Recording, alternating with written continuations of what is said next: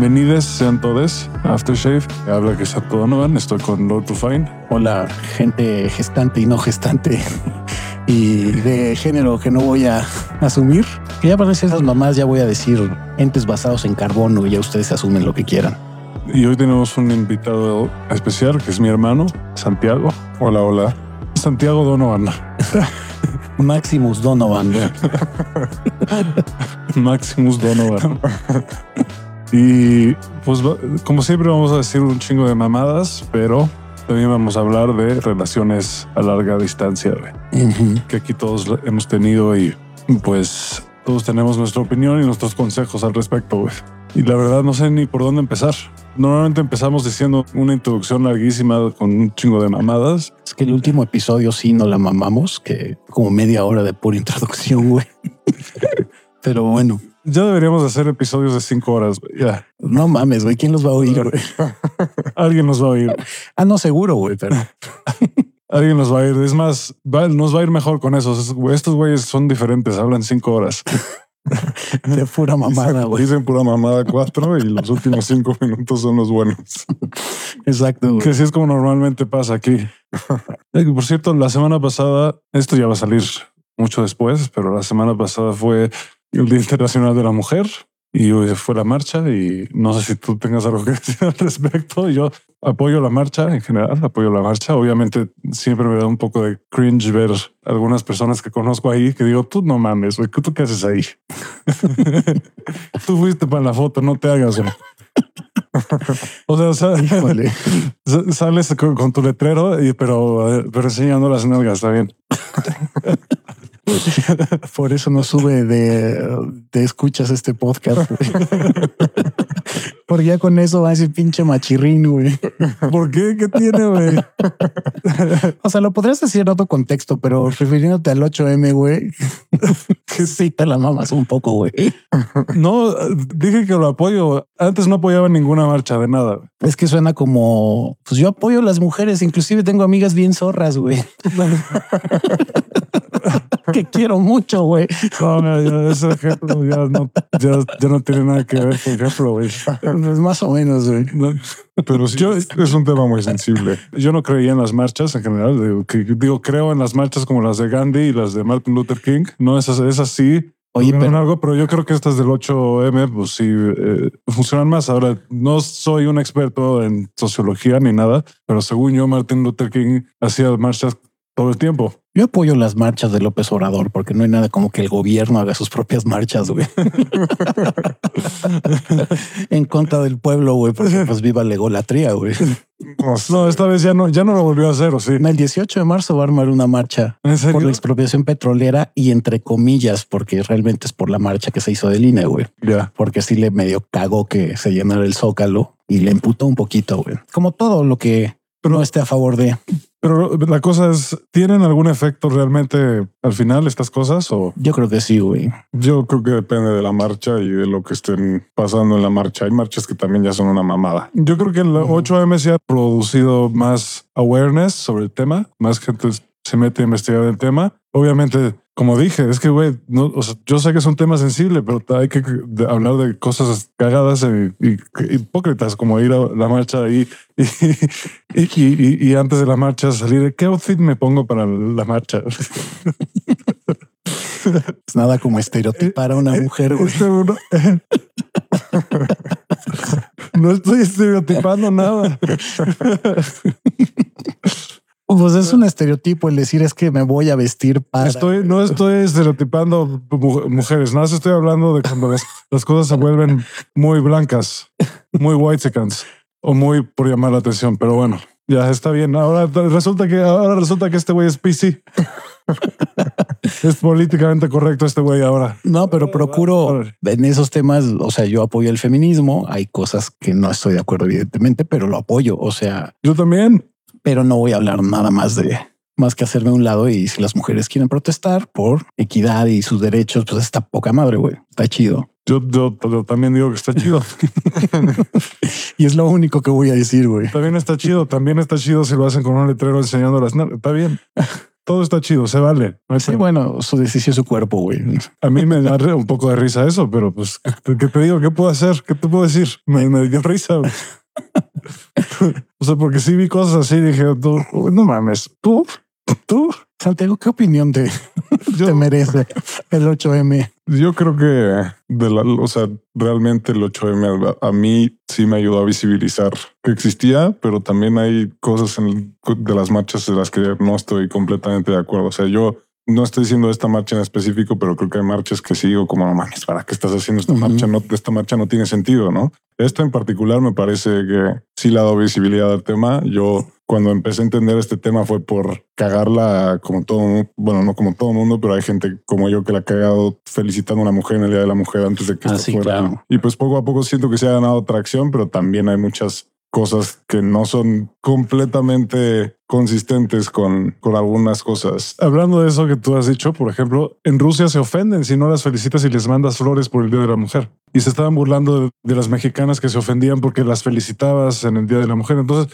¿por qué está mal felicitar a alguien en cualquier día? No, eso es mi... Pues los contextos sociales de cada país, ¿no? Porque sí, digo, está bien. Aquí, o sea, el 8 de marzo es el Día Internacional de la Mujer, no es el Día Internacional del Feminismo pero lo utilizan como un estandarte, una bandera. Para... Yo, yo, sé, está bien. Yo me acuerdo que hace muchos años aquí, pues felicitaba a alguien en el Día de la Mujer, no era un pedo. O sea, ya de repente, luego lo usaron para sí ganar visibilidad. Era como pues felicitar a tus abuelos en el Día del, abuelo, ¿no? O sea, yo al menos así me acuerdo que era. Y pues ya de un día para otro, pues como que felicité a alguien y dije, ah, cabrón, pues, pues sí, pues, ok, ok, perdón. ¿Cómo ves si hacemos una marcha del Día del Hombre Blanco? Híjole, no creo que sea buena opción, güey. Estaría bueno. Yo, yo, creo que sería la oportunidad perfecta para que bombardeen esa marcha. Exacto, güey. ya se acabas con todos de una vez. Bueno, nos, matarían a nosotros también, ¿eh? es que yo vería la marcha, como no voy a, o sea, tampoco fui a la del INE, ¿eh? No, que, para que sepan ustedes aquí, no fui a la de, o sea, yo no voy a ninguna marcha a menos, a menos que, que regalen cosas. Creo que un, hacer una cosa un día no sirve de nada, güey. Y yo sé que, en, las, las, mujeres que van a la marcha, muchas sí hacen algo todos los días, ¿no? Por sus derechos, etcétera. Muchas otras les vale verga por completo el movimiento. Y solo el, 8 de marzo hacen como que les importa. Está bien, está bien, nada más así es la, así es la gente. Digo, hay, también hay marchas que yo siento que pues aunque tenían muy buenos fines, no iban a lograr mucho, ¿no? Y, la de Ayotzinapa es un ejemplo, ¿no? O sea, sí, hicimos la marcha y todo y visibilizamos el problema, pero esas personas nunca iban a regresar por esa marcha. O sea, yo, creo que ni iban a agarrar a nadie por esa marcha. No, en realidad, o sea, sí visibilizamos el problema de que había eso, pero al final la consecuencia fue exactamente la misma. Entonces, no sé qué tanto sirvan todas las marchas. O sea, hay, eso sí había que pelearlo, obviamente, pero justo es lo que dices, ¿no? Si no le da seguimiento al movimiento de una marcha, pues se queda en, fuimos a marchar y hicimos todo esto un día y ahora ya somos súper conscientes y, porque es lo que pasa, como luego ya hay gente que te dice, no mames, ¿no fuiste a la marcha? Es como de, güey, te acabas de enterar de la marcha ayer, fuiste, o sea, para decir que estuviste en la marcha y te tomaste fotos y TikToks y la chingada,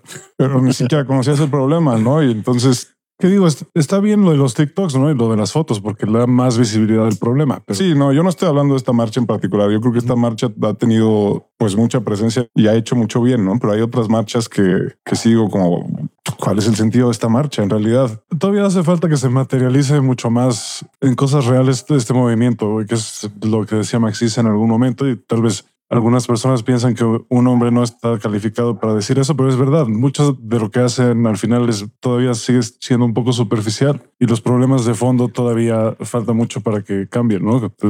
básicamente educación, ¿no? Cambiar la educación de los hombres y de las mujeres también para que sea más libres todos, ¿no? Al final creo que sí lo que comentas es que si la gente, gracias a, que sí se le ha dado seguimiento a cada año al 8M, pues hay más visibilización de los problemas que afectan a las mujeres. Sí, ahora nada más falta, o sea, ya, o sea, una fase es visibilidad y después tienes que ya implementar estrategias para que cambie sistemáticamente las cosas. Eso, eso, es lo más cabrón. Que eso es lo que todavía no sé si está pasando y no sé si lo están logrando con... Eh... Bueno, a mí me sirvió para dejar de estar en contra del feminismo. Yo era un güey que era antifeminista, güey, hasta hace dos años. Y después dije, no, o sea, sí hay muchas broncas que tiene la comunidad eh, eh, femenina. Entonces dije, güey, sí tengo que apoyar, güey. Yo no soy aliada, güey, pero sí estoy a favor de y antes no. Y fue gracias a las marchas. Yo siempre he estado a favor del feminismo y quien me diga que no, pues tendremos una plática, no? Pues siempre he estado a favor del feminismo. Del feminismo siempre he estado a favor. De las feministas, pues individualmente hay algunas con las que estoy de acuerdo y con algunas con las que no. Así de simple, güey. Hay alguna y es más, hay algunas con las que estoy de acuerdo en muchas cosas y en algunas otras cosas no. Hay unas con las que estoy en desacuerdo de casi todo, pero en algunas cosas no. Así que eh, individual, individualmente. O sea, a mí, por ejemplo, no me hace tanto sentido esa onda de que eh, las feministas no hablan de feminismo con hombres. Que a mí una vez me dijo eso una, una feminista. Dije, eh, pero son las más radicales, ¿no? Sí, es como, entonces ¿Para quién es? O sea, porque según yo, esto tendría que escucharlo todo el mundo, no solo un grupo. Bueno, yo lo que tenía como amiga que era feminista radical, a mí alguna vez me regañó y dijo, no tengo por qué educarte y es tu responsabilidad. Que bueno, pero dame algunos hints o qué leo o no te estoy, además, dónde, puedo yo guiarme, güey, si no me quieres tú ayudar, güey. Además, no te estás, no te estoy pidiendo que me eduques, güey. Eso es otra cosa. Ah, no, ella, ella, ella siempre lo tomaba. Si tú le preguntabas. Estamos platicando, vamos a tener una plática, vamos a tener una plática en la que yo voy a decir lo que yo opino, tú vas a decir lo que tú opinas, yo voy a aprender de lo que tú dices, tú vas a aprender de lo que yo digo y al final nos sí, mutuamente. Una discusión es lo ideal, obviamente, güey, pero el, pedo del radicalismo pues no es ese. El radicalismo es de yo tengo la razón y te vas al diablo. No me estás educando. O sea, todo, todo, todo el mundo nos estamos educando todo el tiempo si quieres, ¿no? Si quieres estar aprendiendo todo el tiempo, pues aprendes de todo. Ese, es un argumento muy extraño, la verdad. Yo, yo, ¿por qué te tendría que educar? Pues no, nada más estamos platicando, güey. O sea, no te estoy diciendo que seas mi mamá. Ni mi maestra. Yo siento que es, fue un argumento que lo, al principio lo decían muchas personas, pero ya no lo he escuchado. Entonces no sé si fue un argumento que la gente que estaba empezando a entender el feminismo o algo así, como que empezó a tomar o siguieron a una persona en particular que dijo eso. entonces dijeron como, ah, todos vamos a decir esto porque eso dijo esta persona que sí sabe de este pedo, ¿no?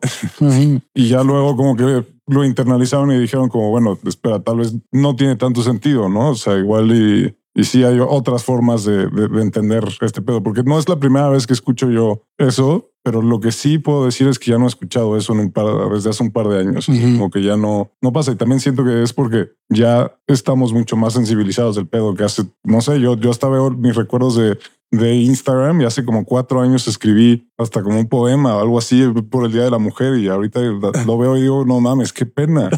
Yo tengo que borrar algunas cosas de mi red social que es para boomers, que es Facebook, porque si hace unos 10 años ponía yo cada cosa más de la turboverga. Sí, eh, es, mejor no ver las cosas que posteabas en el pasado. Siempre da cringe. Güey. A mí me da. Pero no, yo no lo quiero borrar porque también quiero dejarlo como digo, no va a servir de mucho, pero en algún momento la gente se dé cuenta que también evolucionas, no? Que podías haber sido un pinche chango ahí cilindrero diciendo tarugadas y después te sensibilizas y dices, güey, no era correcto. Sí, que hay una evolución. Yo ahorita cuando veo mis fotos de antes, güey, cuando era PR y todo eso, digo, oh, verga, pinche teto, güey. que creías que esto era súper cool, güey. No mames. Pero bueno, uno crece y ya el pasado es el pasado. Lo pasado, pasado, como la tienda de ventas de Ramallo que está en la Roma, no sé qué calle. Creo que es Querétaro. Vaya, calle. No, eh, esa es la de, esa es la otra. Esa es este, tus besos fríos. Ya le hicimos aquí promoción a Ramayo con 20 personas. Las 20 personas que están escuchando esto. Vayan y vuelvan millonarios, Ramayo. Y van a tener un descuento especial. Van a tener un descuento especial. De 5%. de 5% de mi parte. Y el agradecimiento de Ramayo en persona. De parte de Lord Rufine le dicen.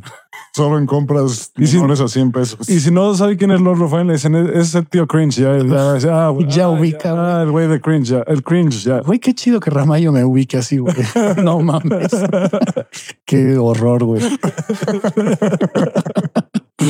Pero bueno, pues vamos a empezar. Tío cringe. Con, con, el episodio. Ya está, ya salió nuestra introducción con mamadas. Con chingaderas. sí. ¿Quién quiere empezar? Pues que empiece el invitado, porque él es el que triunfó. Pues triunfé en, en la segunda y bueno, He tenido dos relaciones a distancia. La primera claramente no iba a funcionar, como Pablo sabía desde el principio, pero Pablo me presentó a esta, pues esta mujer que era modelo en ese momento, eh, Entonces yo tenía como 23 años, ella tenía como 20 y yo acababa de salir de una relación muy larga y muy tóxica. Y según yo estaba enamoradísimo, pero pues también era una forma de, como decir, como miren, estoy saliendo con una mujer muy guapa y ojalá que mi ex vea esto y se vaya a la chingada, ¿no? Y se, ponga celosa. Y se ponga celosa. Y pues ella estaba haciendo lo mismo en realidad. O sea, ella acaba de cortar con un güey y estaba haciendo lo mismo. Entonces jugamos a la relación, a que nos clavábamos y no sé qué, pero los dos sabíamos que no nos estábamos clavando en realidad. Se estaban usando. Pero, y, y lo sabíamos. Y, y, pues ya se fue y según esto seguimos con nuestra relación a, a, a distancia, pero ella era bien tóxica y seguramente yo también, pero nunca me dejaba salir. Cuando salía me quería marcar y me creo que una vez íbamos a ir de fiesta en Playa del Carmen y me quedé horas hablando con ella porque se ponía bien rara. Y esa, ah, sí, me acuerdo. Esa relación obviamente no funcionó, pero no iba a funcionar fuera a distancia o no fuera a distancia. O sea, esa era una relación de pubertos haciendo madres para ponerle el, para darle celos a la otra persona. Si les contara yo la historia completa de todo esto, les daría un poco más de risa, pero no sé si quieres que me toda la historia. Sí, sí puedes contar la historia ya. En este punto ya me, mejor no. Bueno, como no estamos diciendo nombres, tal vez se vale. Mucha gente me va a tirar shade por esto, probablemente. No sé. Si tú quieres contar la historia. No, mejor no. Lo único que voy a decir es que yo también al mismo tiempo estaba saliendo con una amiga suya que y también fue una relación a larga distancia que fracasó inmediatamente. Instantáneamente, güey. ¿Cuánto duraron, güey? Como un mes. Ah, no mames. Eso no es mi relación, güey. No, era todavía no era relación. Yo pensé que iba a estar yendo mucho a Los Ángeles y dije, ah, pues cada vez que vaya para allá la voy a ver. Pero Nel Pastel. Yo creo que eso pasa luego en las relaciones, en algunas relaciones a distancia, que tienes como la ilusión de que sí vas a ir, pero luego nunca puedes ir. Y entonces como que los dos están jugando con esa ilusión y es como, sí, yo te voy a ir a ver, no, si yo te voy a ver antes. Y luego se vuelve este pedo de el que va a ver al otro está sacrificándose y el otro no se sacrifica si no va. Y entonces pasa una especie como de juego de resentimientos extraño. Sí.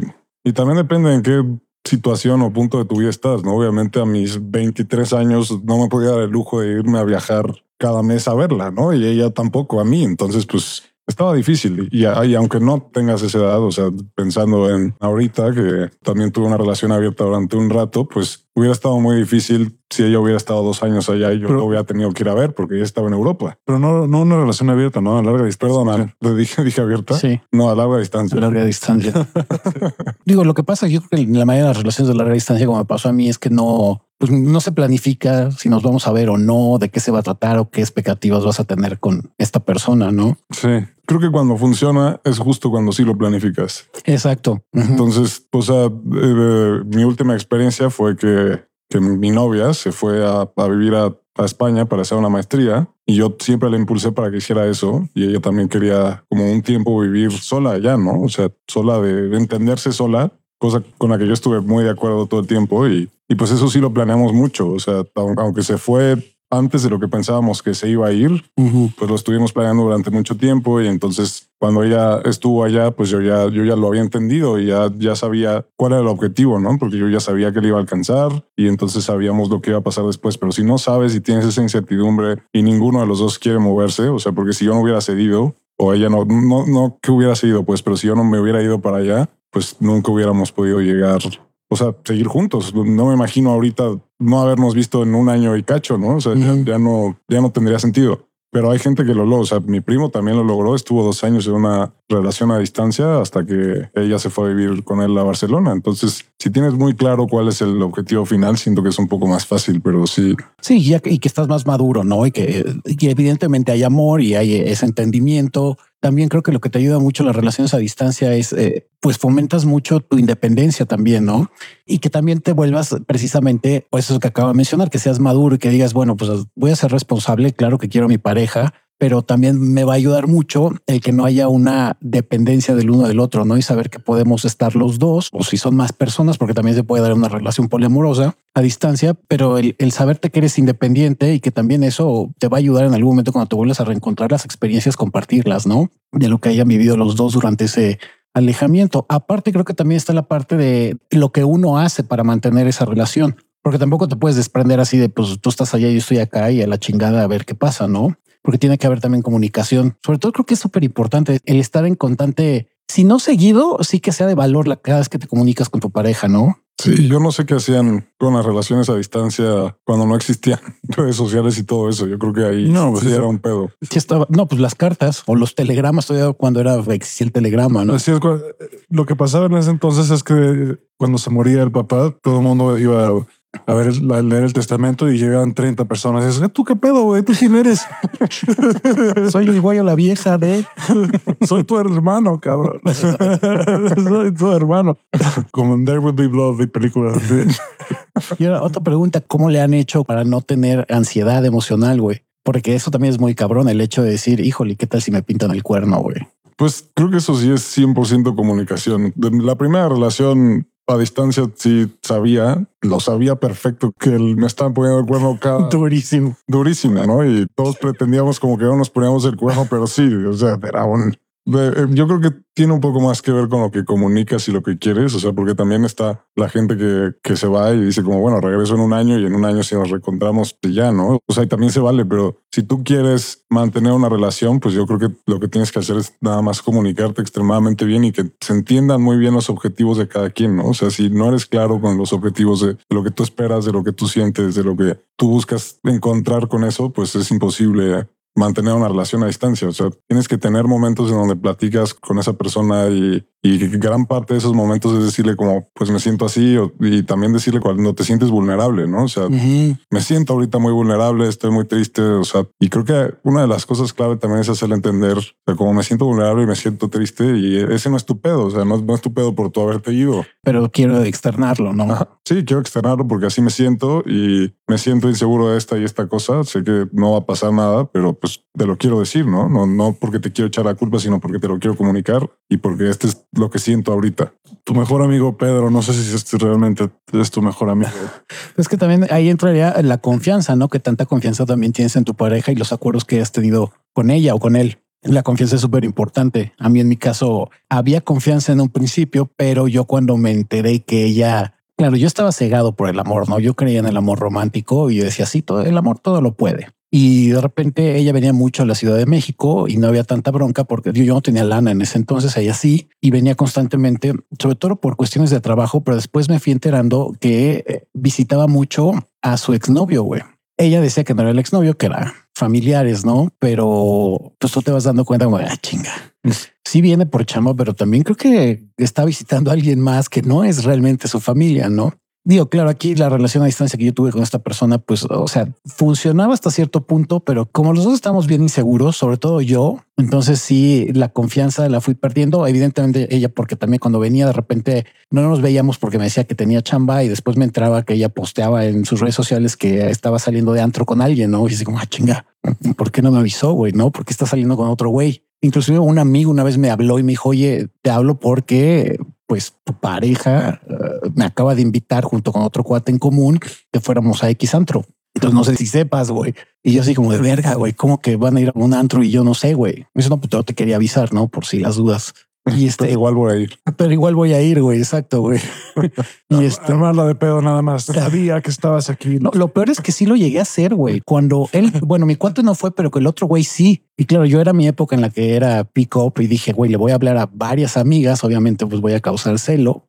Ellos dos terminaron yendo al Bulldog y yo me fui como con cinco amigas, güey, al antro. Y como hoy me conocían mucho en el bull, dije, no voy a llegar haciendo un desmadre, güey.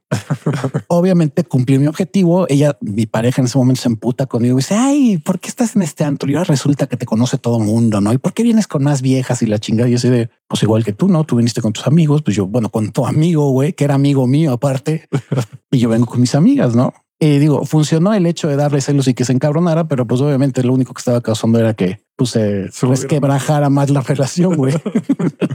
Al final ella se terminó yendo con el güey y yo pues con mis amigas, pero mi idea era irme con ella. Evidentemente eso no pasó porque pues, estaba emputadísima, güey. Sí, yo ahorita que, he estado leyendo, por fin voy a terminar The Game. Ahí deberías poner un sonido de aplauso.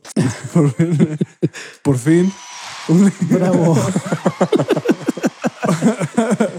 Por fin voy a, acabar de game. El libro más básico que tendría que haber leído de, todo este desmadre. Por fin lo voy a acabar. Hoy ya fue mucho aplauso, ¿no? Ya. Es que esa es una gran ovación, güey. Estaban emocionados. Y, o sea, estos güeyes en, en el libro, cuando menos, tienen relaciones bien tóxicas, güey, súper tóxicas. Sobre todo Mystery, el pinche güey, se supone más cabrón, Pico Paris más cabrón del mundo. Sus relaciones ya un poco más serias son hiper tóxicas, güey. Siempre tengo relaciones tóxicas. Turbo tóxicas, güey. Ya las últimas no, pero sí la vida personal de ese güey ha sido súper tóxica. Hubo, casi tuvo una orden de restricción con sus hijos porque tiene dos hijos. Bueno, un güey y una niña. Pero sí, eh, y es que el güey también tiene problemas de ansiedad, eh, dejó de ir al psiquiatra, dejó de ir al psicólogo, dejó de tomarse sus medicamentos. Es un güey que tiene un chingo de problemas. Ahorita ya los controla más, pero antes sí, sus relaciones, qué miedo, güey. Sí, no mames, güey.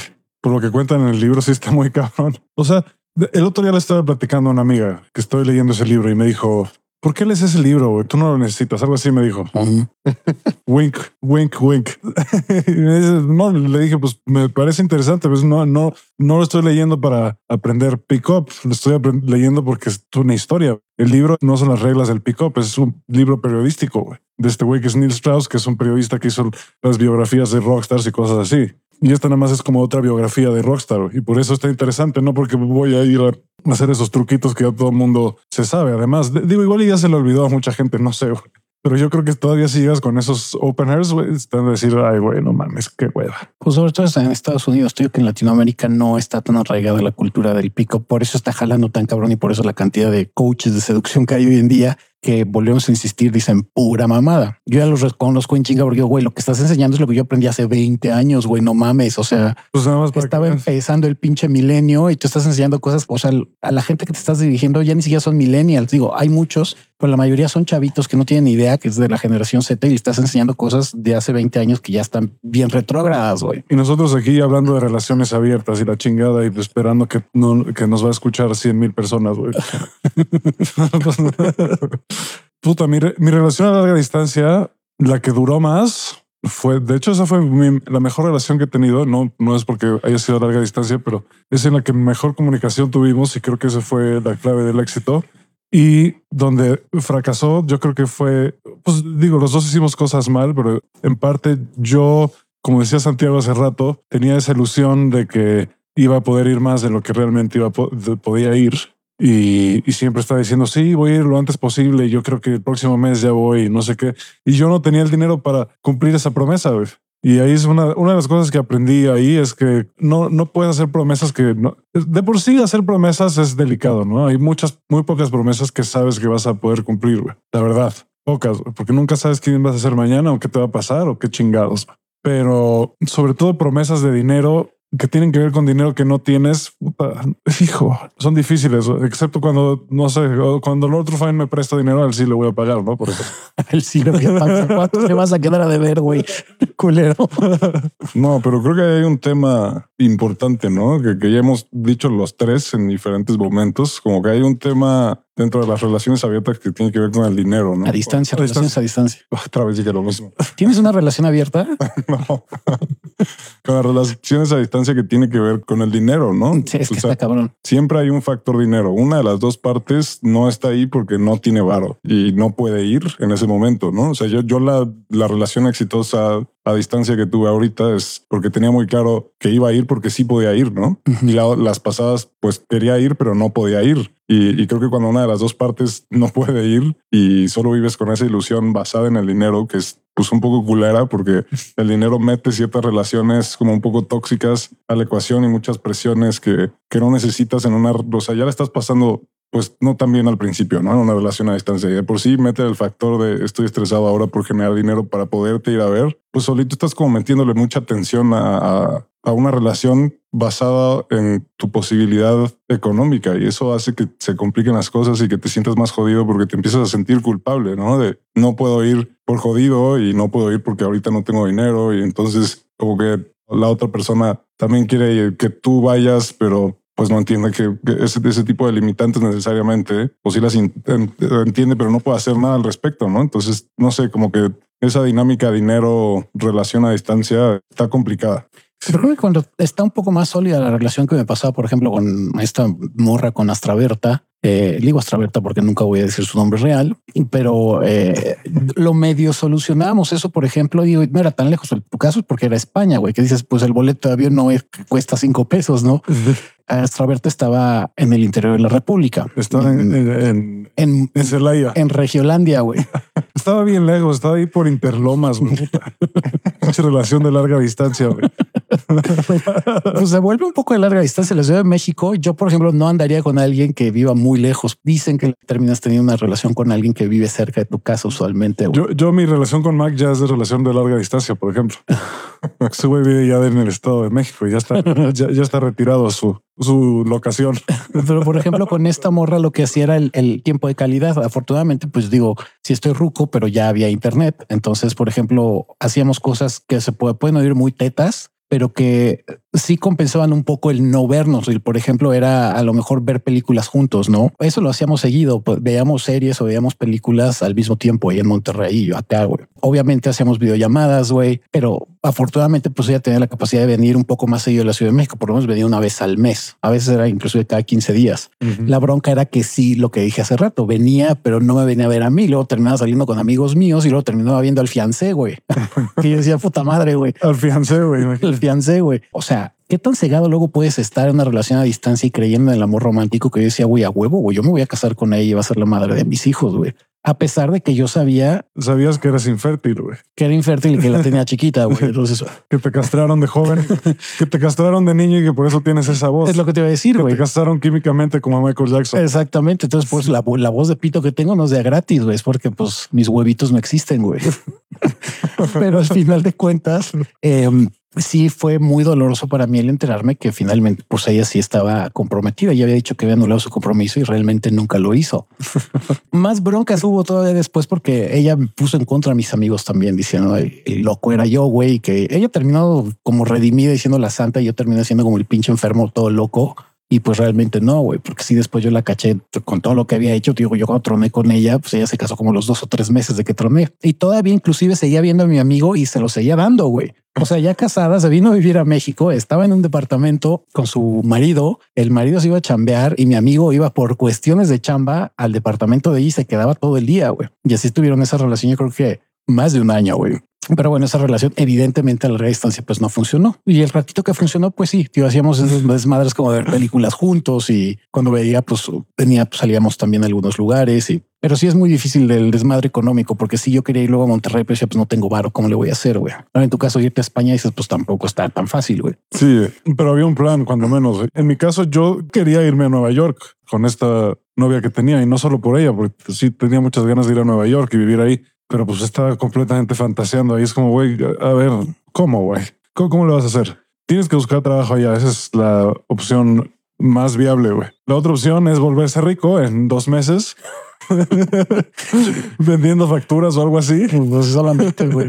Y te vas y ya vives en Nueva York, ¿no? Porque en Nueva York cuesta como 300 dólares al día la vida, una cosa así. No sé cuánto cuesta. Horrible. Pero todo es carísimo. Sí, es carísimo. Nueva York. Es, es, una mamada. Ahí todavía no estaba tan caro. Ahorita está creo que más caro que, que como estaba en ese entonces. Y la cosa es que ella venía mucho para acá y sí la veía cuando menos una vez al mes y se quedaba una semana, dos, a veces. Se Oye, pero, pero por ejemplo, cuando no, cuando no se veían qué actividades tenían, por ejemplo, güey, o nada más eran videollamadas y ya, güey. Pues eh, videollamadas o llamadas y pues platicábamos uh, mucho por mensaje y pues yo la neta venía de cuatro años de rockstar y me quería relajar, entonces no me, no me afectó tanto, ya no tenía tantas ganas yo de salir tanto, por ejemplo, en ese entonces tenía más ganas como de levantarme temprano y ponerme a escribir y hacer ejercicio y todo eso que sí lo hice. Y pues ella es tranquila, o sea, ella nunca le gustó tanto el desmadre. Sí, sí salía, sí le gustaba salir, pero hasta el mero final no, nunca sentí celos por nadie. O sea, la neta nunca les le preguntaba, ¿y con quién vas a ir? A menos que realmente tuviera curiosidad en buen pedo de, ah, va a ser con, ah, tu amiga está, y ya me, ella me platicaba y realmente me interesaba, ¿no? Pero no era por celos. Nunca tuve celos de ella hasta el final. Que hubo dos amigos que me dicen, hijos de la chingada, güey. Me pusieron a dudar algunas cosas y a veces no sé si hasta lo manifesté, güey. De tanto que se me metió en la cabeza. Antes de que estos amigos me preguntaran eso, ni siquiera me había pasado por la cabeza. Y de repente dije, ups. Es que a veces el hecho de, de, los celos generan mucho ese desmadre de que a lo mejor no te están pintando el cuerno, pero estás tan, tan inseguro que ya empiezas a desear que sí pase, güey. Nada más para decirle a la persona, ves, sabía que me estaba haciendo infiel, güey. Y eso a mí me pasaba, por ejemplo, ¿no? Y claro, tanto le rasqué y tanto era mi deseo en algún momento ya que realmente decía, no, güey, sí me está pintando el cuerno que se cumplió, güey. Y es que empiezas a alienar a la persona tanto que... Sí, pero estás encima de ella. La orillas a hacer eso, ¿no? La orillas a hacer eso. Sí, que te aplican de, güey, no estoy haciendo nada, pues ahora sí lo voy a hacer, ¿no? Ya me estás chingando tanto que según tú te estoy pintando el cuerno, pues ya te lo voy a poner, que valga la pena el regaño, güey. Yo nunca le, le, cuestioné eso hasta el final, hasta que ya vino aquí y hablamos en persona. Le dije, güey, te voy a tener que preguntar esto, güey, pero ¿has estado con alguien más? Y no me dijo nada. Dije, ok. Que fíjate, creo que eso también. No, no sé. Se puso a llorar y dije, ups, esto quisiera creer que esto es un no, pero pero la verdad es que suena a que sí. Que uno de, las cosas de la, de la relación eh, a distancia, creo que la comunicación se tiene que volver extremadamente honesta y abierta, ¿no? No sé cómo lo hayas manejado tú con, o lo manejas tú con tu pareja. Y aparte de lo que decía hace rato, también qué actividades, por ejemplo, eh, tenías con ella en algún momento, aparte de, no sé, igual a lo mejor sí las llamadas y no sé si hacías lo que yo hacía de vamos a ver una película juntos o no, en mi caso era un poco difícil. O sea, llevamos teniendo una relación larga. Entonces, antes de que se fuera, ya, ya teníamos como muchas cosas construidas, ¿no? Mm. Que yo creo que eso, eso suma bastante, ¿no? Y uno de los pedos que teníamos es que había una diferencia de horarios muy cabrona, ¿no? Entonces, cuando era su noche a mis dos de la tarde, yo no, no me puedo poner a ver una película a las dos de la tarde claro. casualmente, ¿no? Al menos que sea un fin de semana y ella nunca fue de desvelarse mucho y nada de eso, ¿no? Entonces, nosotros más bien como que pues hablábamos mucho y, y como dice Pablo, o sea, por videollamada y mensaje nada más, yo creo que era un poco la ilusión de que sabíamos exactamente cuándo nos íbamos a volver a ver, porque yo tenía un vuelo comprado y sabía exactamente cuándo iba a volver a ver, ¿no? Lo que mantenía como las cosas. Es que eso es lo único que lo, salva en realidad. y Santiago dijo una palabra que es bien neta, la ilusión, güey. Mantener la ilusión,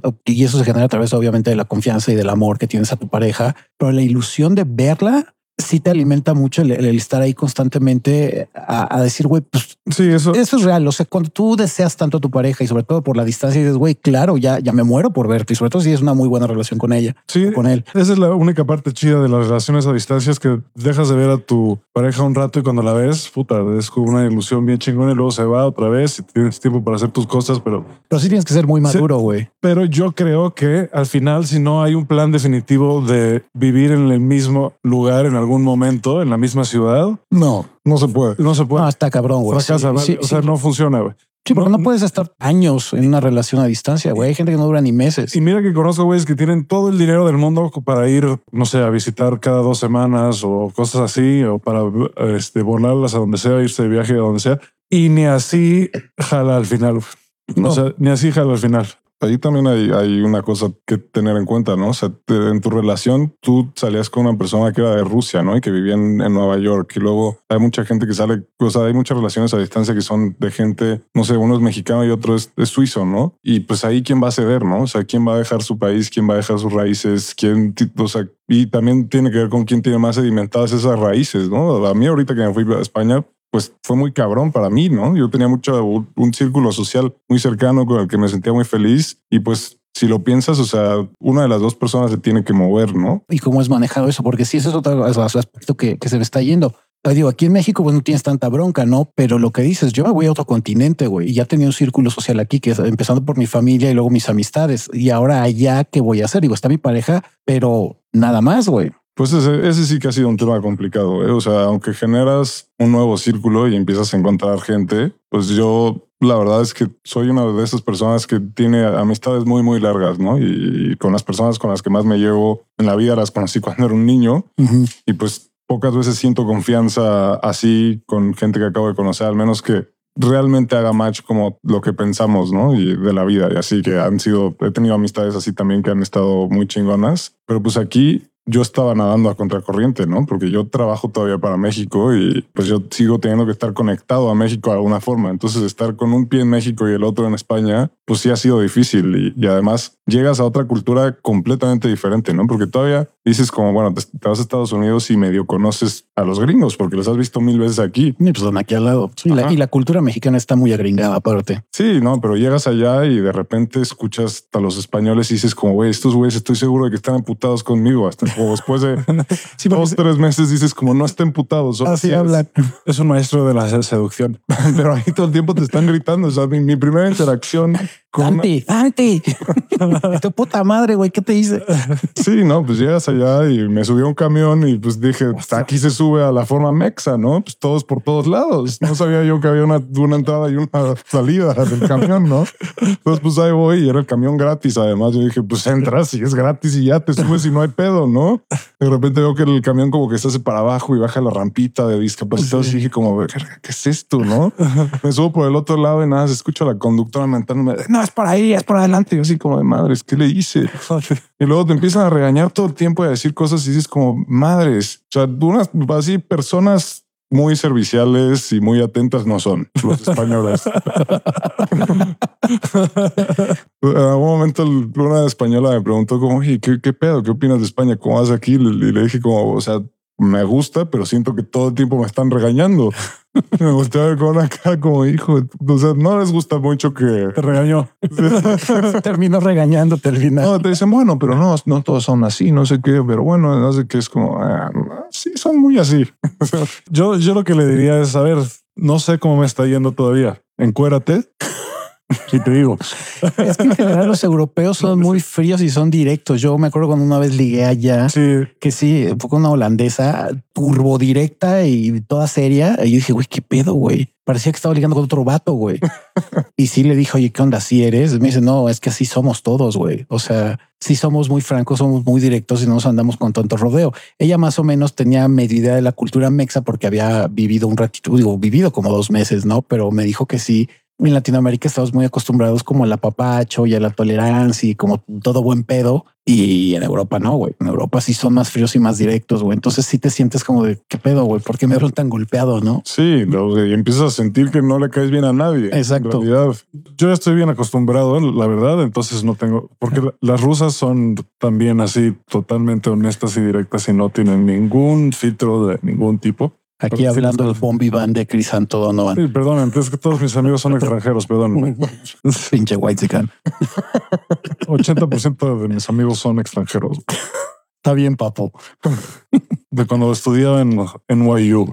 Pero, sí- pero sí, o sea, volviendo un poco al punto, una de las dos personas, o sea, si, si uno de los, los dos son como extranjeros, uno es mexicano y el otro es extranjero, uno de los dos va a tener que sacrificar, ¿no? Yo lo veo con mi prima o con mis, tengo dos primas que viven allá y, y las dos se querían mover de por sí de México, ¿no? Pero si tú eres una persona que no se quiere mover de este país y esta cultura así como yo, y por eso a mí me ha costado trabajo Sí, pues tanto, no.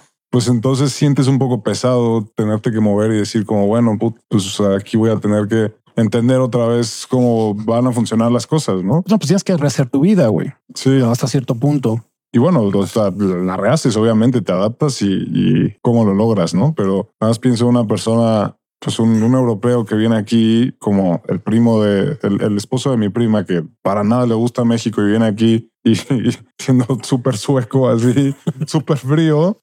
Y, y Se siente acosado, güey. Se siente peligro todo el tiempo. Sí, sí, todo el tiempo siente que, que su vida peligra.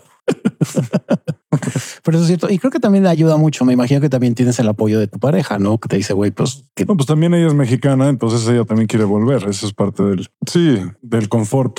Sí, que eso te hace un paro, ¿no? Pero tiene toda la razón eh, Santiago, que si este, esta situación de, de rehacer tu vida, tener que acoplar a, a una cultura distinta, pues sí está bien cabrón. Y lo que decíamos en un principio, si no tienes esas bases sólidas de confianza, de apertura, de comunicación y de un planeamiento, una planeación para pues, hacia dónde va dirigida tu relación, pues sí te partes la madre, ¿no? Sí, y, y es hasta en cosas, hasta en las cosas más sencillas, ¿no? Aquí ya tienes un círculo no solo de amigos, ¿no? Piensa en si se descompone ahorita la luz, pues a quién le llamas, ¿no? O sea, digo, igual y no, no tienes a- al número de un eléctrico directamente, pero tienes el, el número de un amigo que conoce a un muy buen eléctrico o el número de no sé quién. Allá es como, pues le marco a un eléctrico a ver si me estafa o no me estafa, ¿no? Sí. Oye, ¿y ya vivían juntos antes o No, no vivíamos. eso también es otra, no? Sí, La convivencia diaria. es la convivencia diaria, te tienes que adaptar. Ella trabaja en las mañanas y yo en las tardes, entonces eso, eso se vuelve complicado. Pero pues cuando yo, yo sí creo firmemente en que si estás pensando como en casarte sin antes haber vivido con alguien, no. Sí, eso, eso lo habíamos platicado en un episodio de que sí se requiere que haya. Si tienes planeado casarte con alguien y no has vivido con esa persona, híjole. Sí, está muy cabrón, porque por lo menos a mí que me ha tocado también vivir con alguien, pues ya es el asunto de que te paras y lo que decía, no? Ya tu pareja le huele la buchaca centavo egipcio, güey. A lo mejor deja los calzones tirados, güey. Manías que no estamos acostumbrados, güey. Que tú vives de una cierta forma y de repente convivir con otra persona dices puta madre, güey. A mí me gusta que esté acomodada las cosas de cierta forma o mi vida la manejo de otra. Y ahí también llegar a ese acuerdo con la pareja es difícil cuando vives junto Sí, tienes que adaptarte a sus formas y, y de alguna forma llegar como a, a un acuerdo. sí, a un acuerdo y, y, pues respetar también que cada quien tiene que tener como sus espacios personales, sus amigos, su, que eso se vuelve más cabrón allá, ¿no? Que los dos, ninguno de los dos tenemos así como amigos para aventar. Entonces, pues sí. Pues mira, yo aquí quiero dar eh, unos consejos o experiencias de vida que en algún momento quedé apuntado sobre las relaciones a distancia y una sería lo que habíamos dicho, no tener comunicación abierta y honesta, que creo que es lo más importante. Otra sería establecer las expectativas, no de que pues cuáles son los objetivos que tienen los dos como personas. Aquí el ejemplo de Santiago es muy bueno porque finalmente digo el hecho de irte a vivir a otro continente, si no hubiera expectativas o no hubiera una planeación de vida en pareja, güey, pues no funcionaría, no la relación es más, no, ni te hubiera sido para allá, güey. Sí, sí, sí. Pues lo chido de que han planeado juntos y que ya llevan un rato y se conocen y dice, bueno, pues tenemos más o menos los mismos objetivos de vida y por eso estamos ahorita acá, ¿no? Independientemente si se regresan o no. Imagino que ya después se establecen allá y le agarran el modo a los españoles, güey. Dices, pues ya, Y le agarras el modo de vivir en cinco metros cuadrados. que esa es otra bronca. Sí, eso lo estamos platicando antes de grabar, que sí en Europa, híjola, aquí pues las casas donde uno vive, pues sí son en general, la, la, las casas de habitación en toda Latinoamérica son grandes, aunque seas alguien de escasos recursos, son grandes. En Europa son pinches micro huevos y carísimos, güey. Carísimos. Sí, es peor que una casa de interés social, güey. Sí, son una mamá. Pues tienes que aplicar la de irte a vivir a los suburbios como lo hacen en Estados Unidos, ¿no? O sea, te vas un poco, mucho más afuera y ahí ya puedes tener algo más decente. Algo más decente. Sí, porque si quieres vivir en el centro de la ciudad, olvídalo, güey. Sí, es carísimo. Sí, sí. Otra cosa, lo que decíamos, no mantener el vivo el sentimiento de, del deseo y del amor, tener esas pláticas constantes, los mensajitos, las llamadas. Eh, yo lo que llegué a hacer, mandaba cartas, güey, o tarjetas postales que no se utiliza, pero el día de hoy es muy vintage. Pero yo creo que tanto un güey como una, como una morra, el hecho de que te llegue una postal o una carta, pues sí te ilusiona. Dices, güey, pues sobre todo porque como estamos acostumbrados a la inmediatez del mensaje o de la videollamada, eh, que de repente digas, güey, se tomó la molestia de agarrar una hoja, una pluma y escribir, güey, y mandarla. Digo, le va a llegar como tres años después, güey, y mejor ya tronaron. Pero si llega antes, güey, a mí por lo menos si me llega una carta de mi pareja el día de hoy, güey, qué chido, güey. O sea, me hace todavía quererte más decir, güey, gracias, ¿no? Que te dedicaste a, pues sí, a tomar una pluma y un papel y escribir, güey. Eh, la planificación de las visitas, lo que habíamos dicho, ¿no? En algún momento, digo, aquí en el caso de España, no sé qué tantas veces han ido y venido, pero que se planifiquen, ¿no? De saber, oye, pues voy a ir tal fecha, güey, y vamos a ir planeando qué actividades podemos hacer juntos. Otro sería aprender a confiar, lo que decíamos, ¿no? Porque finalmente, pues sí, si tú estás hasta el otro lado del mundo y no tienes confianza en tu pareja, pues vas a vivir con una pinche ansiedad todo el tiempo de fuck, güey, ¿qué tal si ya conocí un pinche españolete aquí todo mamado y sabroso, güey? y se está yendo con ese cabrón y aquí estoy de pendejo en México, güey.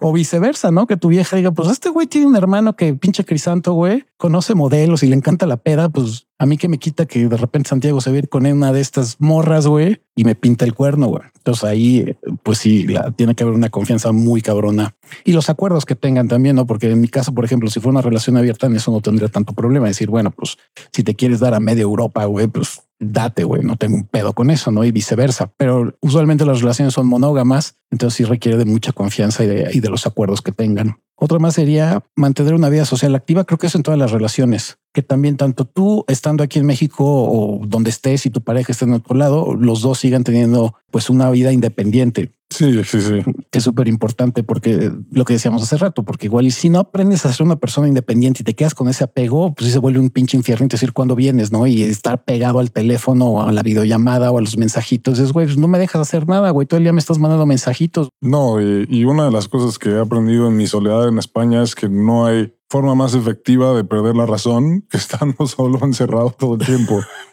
Esa es la forma más efectiva de perder la cabeza y, y de... Sí, porque te a chaquetas mentales horribles, güey. Sí, sí, sí. Yo ya he pasado mucho tiempo solo y que no he estado acostumbrado a pasar tanto tiempo solo. Digo como madre, ya, ya no sé ni qué estoy pensando.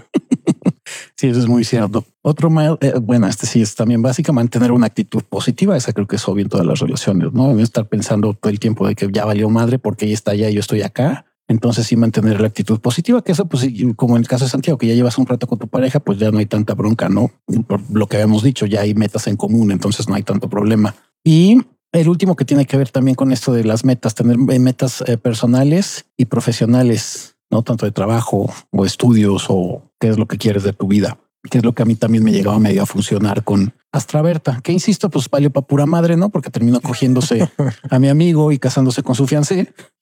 Al final, al final, la neta es que las relaciones a larga distancia no funcionan a menos que haya un plan de que de cuándo se va a acabar la distancia, pero ya, o sea, a largo plazo que tu relación sea de larga distancia, no mames. Bueno, creo que Porfirio ha tenido unas, pero se ve que Porfirio es muy. No, bueno, y también aprendes a buscar qué tipo de con qué tipo de parejas, no? Porque Porfirio también tiene una relación abierta con esta persona. Digo, a mí la situación de las relaciones abiertas me ayudan mucho porque si tuviera yo lo que pasó con Estefanía, que se fue a Serbia y estuve viviendo como cuatro o cinco meses allá. Entonces tenemos comunicación constante, había también videollamadas y mensajitos. Pero, por ejemplo, el aspecto de que me fuera a pintar el cuerno, pues no. Inclusive luego me decía, güey, conocí un güey que estaba bien bueno, pero pues no sé si dármelo no. Y dije, pues hay necesidades, ¿no? Y, es una relación abierta, no necesariamente tiene que ser conmigo, güey. En ese caso, pues Estefanía yo sabía que iba a regresar también. Y de hecho, también lo platicamos. Me dije, ¿qué pasaría si me va muy bien? Te iré, vendrás a vivir a Serbia. Y sí, dije, híjole. Pero como soy una persona solitaria, dije, pues no hay bronca. Igual y rento mi casa o la vendo y me voy allá. Pero claro, yo tenía más la idea de que yo te, iba a terminar regresando y pues así fue. Serbia está cabrón.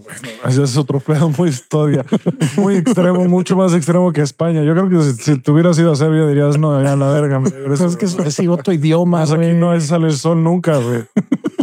pinche frío todo el tiempo. La cultura sí es bastante machirrina, güey. Sí. Todo el mundo me parte la son bastante. no, y son, son, son también eh, racistas, güey. Ah, sí. O sea, sí le tocó varias veces, a pesar de que ella es blanca y de ojo verde. Eh, la escucharon hablar español varias veces porque también había otra, una de las roomies con las que estaba también era de México y un día estaban en la calle platicando y los escucharon hablar. O sea, era una como un arma de dos filos, porque como hay muchas novelas que van a, a, Serbia de México, la gente como buen pedo te escuchaba hablar español y decía, ay, a huevo, güey, qué chingón. Y decía, empezaron a decir nombres, ¿no? María Mercedes y María la del Barrio y María Félix y la chingada. Pero los que eran súper racistas les llegaron a escupir a Estefanía ya esta vieja, güey, así de ir caminando, les escucharon hablar español. Quién sabe qué les dijeron en serbio y les escupieron, güey. Europa es un continente racista, esa es la realidad. Aunque, aunque no lo digan, en todos los lados que yo he ido hay, hay racismo. O sea, hay racismo hacia sí, es principalmente racista Europa, güey. Sí, los españoles odian a los moros, luego en, en, Alemania no lo dicen, pero pues no les encantan los, los africanos y etcétera. Sí, es muy cierto. A mí que me ha tocado estar allá. No tienen tanta bronca si saben que vas de visita, pero si de repente eh, saben que ya eres alguien que se está quedando a vivir. justo. Les entra la xenofobia como de, ¿qué haces en mi país? Sí, en ese sentido no son, o sea, no son abiertos que encontrar trabajo en, en, Europa, aunque yo tengo el pasaporte español y todo, pero dicen como este güey que este güey acaba de llegar aquí, no entiendo, o sea. Si nosotros los conquistamos, güey.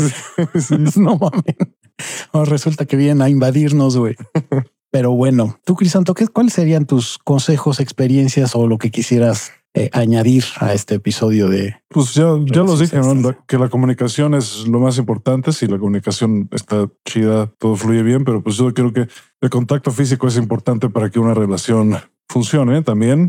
Entonces, este, pues mucha distancia no, en algún momento no, no funciona. Por ejemplo, en el caso de Santiago, pues es diferente, ¿no? Porque ya sabían que se iban a ver y ya tienen una relación de dos años, etcétera.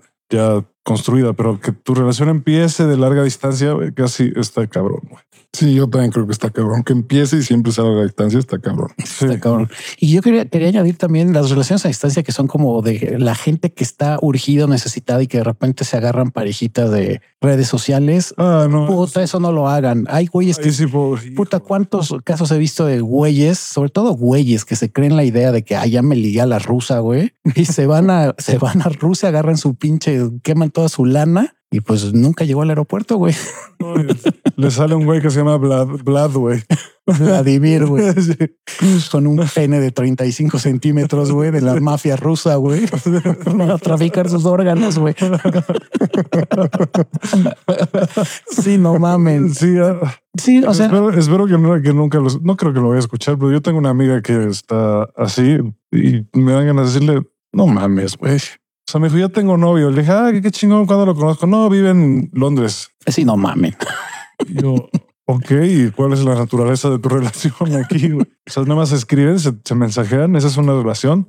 O sea, nunca lo has visto, nunca, o sea, no mames, güey. Sí, pasa con mujeres, pero, pero sobre todo yo lo que he visto muchos casos en TikTok de güeyes de varios países, tanto de México como de Europa para acá, que pues la, la latina, ya sabes, toda hot o la europea toda hot, güey, que se agarra al güey que no sabe socializar. Deposítame. Deposítame o tengo broncas económicas, mi ¿Me amor. puedes pagar mi renta, por favor? Sí, oye, necesito mil dólares, güey. Ah, cabrón, no mames. Pero estás tan enculado y tan urgido que dices, va, güey. Y sobre todo si eres una persona productiva, pero por lo mismo que eres ñoño, a lo mejor generas dinero, pero no sabes socializar y sí pagan, güey. Si sueltan esa lana que dices, Claro, güey. no mames, no era eso, güey. O sea, ¿Cómo te explico que te están viendo la cara? güey? y, y ¿Cómo, te, cómo te lo o sea, Janica no es real. ¿quién, quién le, a ver, ¿quién, quién le va a decir a este güey? ¿Quién, quién, quién, quién le va a decir? ¿Cómo le explicamos a este güey que, y luego también, están y luego también están los casos que resultan de relaciones a larga distancia, que si viene el güey o la vieja, pero son por papeles también, no se casan y de repente, pues ya se agarran a otro güey, a otra vieja en el país de residencia. Con más varo. con más varo y te y eso es muy común y los votan, güey. Sí, porque dices, güey. Sobre todo yo me he enterado de muchos casos de rusas, bueno, todo lo que es mujeres de Europa del Este, güey, que quieren venir a pues, eh, principalmente a Estados Unidos, no? Pero también dices, güey, pues si ya voy a México, pues de Latinoamérica lo menos pinche. Entonces me voy a México o Brasil o a Chile, güey. Se agarran a un güey. Sí, les dicen, sí, te amo. Y eres el amor de mi vida. Se casan con él y a los dos meses, pues ya están con un chileno, con un brasileño, con un mexa y pues los mandan a la goma, ¿no? Y, y evidentemente son güeyes que tienen mucho más dinero, ¿no? Entonces, si esas relaciones a distancia no caigan en ese desmadre, no la caguen, tanto hombres como mujeres, porque sí hay mucho vival y mucho hijo de puta. Es que eso ni siquiera es una relación. la- la y lo que me decía mi amiga es que así me gusta más, así de lejos para que no me moleste tanto. Es que Yo estás lo único que- buscando, güey. Lo, lo No mames. lo único que pensé fue como Segura que quieres una relación. Exacto, güey. por eso tienes, Le, le dicho por eso sí, tienes cinco gatos. la señora de los gatos. No mames, que te digan eso es como, mira, tienes de dos, güey. No, no quieres una relación o búscate una relación abierta, güey. Si no quieres que te estén chingando, Porque sobre todo eso, usualmente es por el aspecto sexual y social, güey. Que dices, no quiero que me chinguen, no. Entonces, si eso lo estás buscando, pues lo puedes encontrar en tu propio país, en tu colonia, inclusive, güey. No necesariamente tienes que agarrarte un güey que iba al otro lado del mundo. No, pues ya ChatGPT dice chat, chat, ChatGPT, pues tener una relación con ChatGPT, güey. háblame bonito, por favor. Y ya con eso. Ya, sí. Y te va a decir todo lo que quieras escuchar. Tú lo vas diciendo. Supongo que en algún momento va a salir algo así, porque yo estoy seguro que Ya hay, güey. Ya de- Desde hace como unos cinco años ya había, ya, Ya. empezaban inteligencias artificiales donde podías tener una relación con Sí, computadoras. como en la, como en la película de Joaquín Phoenix, no la de Her, pero, sí, que es muy buena película, por cierto. pero es, Buenísimo. es muy buena y además es totalmente factible güey, que vaya a ser así. que de ahí ¿Tú, saqué la tú crees, frase. tú crees que en Japón no hay gente que hace que se dedica a eso? No. No, bueno, pues hasta se casan con muñecas inflables, güey. Y dices, fuck, güey, está cabrón. Sí, Pero bueno, mi querido Santiago, ¿algo más que quieras agregar? Pues creo que no, creo que creo que cubrimos todos los temas. Yo creo que clave es pues que más pronto que, que, que no, que sí encuentres una forma de planear un, un viaje, ¿no? O sea, un- viaje de- y tener eso, ¿no? O sea, no te voy a ver en tres meses, pero sé que en esta fecha te voy a ver, ¿no? Y de eso te puedes aferrar. ¿Quieres darnos alguna red social o te puedan contactar o te vale madre, güey? Pues yo, uh, mi, mi Instagram es arroba santiago.mender, pero en realidad las redes sociales no Me valen madre. me valen madres, pero sí. Solo que sea para chamba, pero si no, miren, no me estén chingando, güey. Haces bien, güey. Si las redes sociales también me pestan de repente, güey. Sí. Y pues Sí, bueno, eso sería todo sobre el episodio de relaciones a distancia y nuestros puntos de vista y, y cómo los hemos experimentado cada uno de nosotros. Pues bueno, no dejen de buscarnos pues, sí, en redes sociales eh, si nos quieren mentar la madre o darnos eh, temas para platicar. Ya, ya estamos otra vez pensando en usar TikTok bien. Crisanto, güey, yo me, me, me niego a usar esa pinche plataforma del diablo, güey. Ok, pues ese chinga tu madre. Ok, Yo voy a ser famoso y tú no. muy bien. Yo te voy a coachar después. Entonces, cuando te estén jodiendo las- el hate, güey, ya te haré el paro, güey. Cuando te quieran colgar, güey, por andar hablando en el 8M, güey. Tú contestas los mensajes y yo hago los videos y ya. Y ya, güey. Pues está bueno, les mandamos muchos besos, abrazos y apapachos. Yo como siempre les mando un gran ósculo en el ojo de tondera. Tú, mi querido Crisanto, Yo les digo que no griten, no corran y no empujen. y no, no empujen y no violen. Sobre todo no violen. Sobre todo no violen. No violen a nadie, por favor. Yo sé que si eres un padre católico escuchando esto, esto No es muy difícil. hay un güey, hay un niño que se te antoja cabrón. Puta. Sí nos van a venir a aventar piedras. Nos van a matar. Alguien nos va a matar. Ah, Yo espero que no, güey. La verdad. Pues con ese cierre yo no tengo nada más que agregar. Qué bueno que seas así, más moderado que este pinche ganapán de Crisanto, güey. Pues bueno, nos escuchamos la siguiente semana y los amamos. El valor que le da a uno ser anónimo. Sí, super anónimo, güey. Verga, güey. Pero bueno. Está bueno, güey. Pues los amamos y nos escuchamos la siguiente semana. Abur.